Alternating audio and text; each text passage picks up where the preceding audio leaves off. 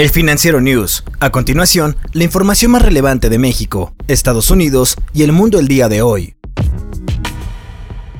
Por primera vez, el Papa Francisco respaldó las uniones civiles entre personas del mismo sexo. Esto lo dijo durante una entrevista para la película documental Francesco, que se estrenó este miércoles en el Festival de Cine de Roma. Las personas homosexuales tienen derecho a estar en una familia. Son hijos de Dios, dijo Francisco. El apoyo papal apareció a la mitad de la película que profundiza en los temas que más preocupan a Francisco, como el medio ambiente, la pobreza, la migración, la desigualdad racial y de ingresos.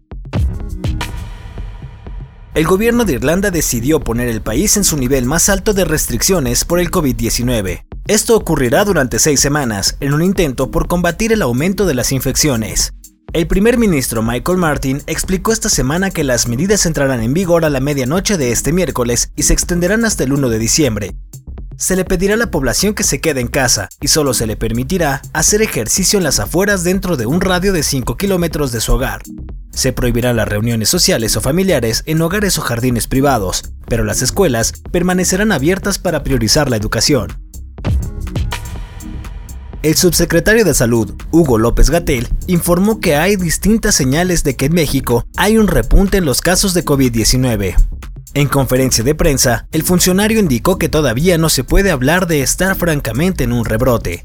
López Gatel señaló desde mayo que en la temporada de frío al final de este 2020 se podría presentar un nuevo repunte en los casos de coronavirus. El índice de personas estudiadas que han resultado positivas al virus está en 41%, pese a que en semanas previas era menor.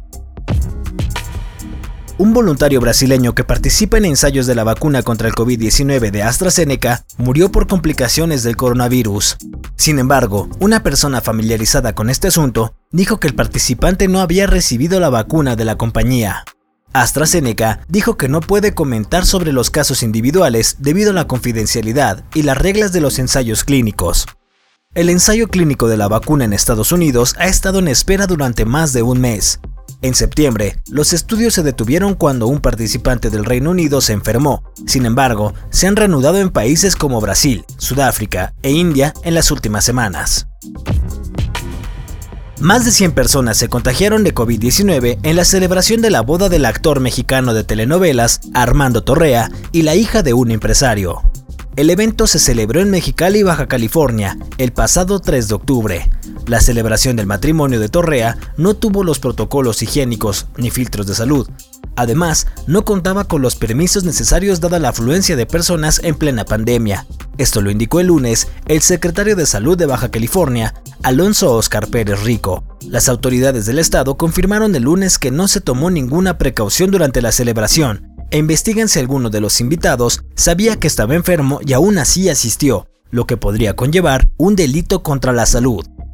Yo soy Daniel Maldonado y la producción es de Daniel Díaz El Mou. Hasta la próxima entrega del Financiero News.